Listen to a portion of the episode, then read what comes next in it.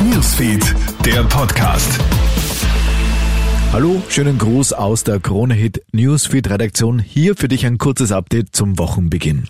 Österreich bleibt offenbar auf seinen Corona-Impfstoff sitzen.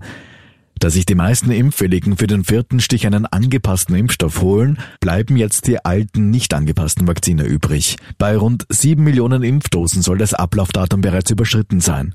Nun bleibt zu hoffen, dass die Hersteller die Haltbarkeit zumindest ein wenig verlängern können.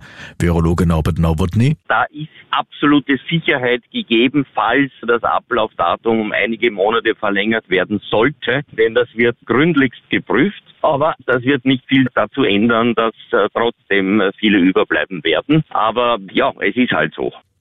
Die Preise bei uns in Österreich ziehen weiter kräftig an.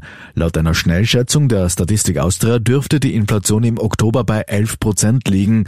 Damit bleibt sie weiter im zweistelligen Bereich. Angeheizt wird die Teuerung besonders durch die hohen Preise für Haushaltsenergie und Treibstoffe.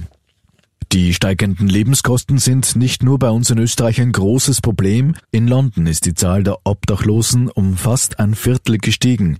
Zwischen April und September haben über 7500 Menschen in der britischen Hauptstadt auf der Straße gelebt.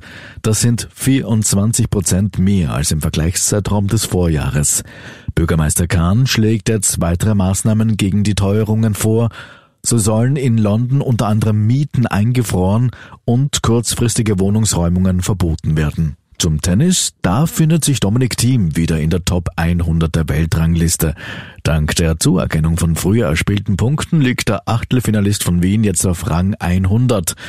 Erste Bank Opern Turniersieger Daniel Medvedev verbessert sich auf Rang 3. Auch im Doppel gibt es erfreuliche News. Da rücken die Wien-Sieger Alexander Erler und Lukas Mietl auf die Plätze 50 und 55 vor.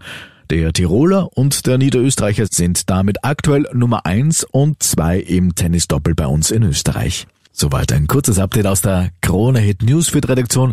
Mehr Infos, die bekommst du natürlich laufend auf kronehit.at. Schönen Tag, schönen Feiertag und bis bald.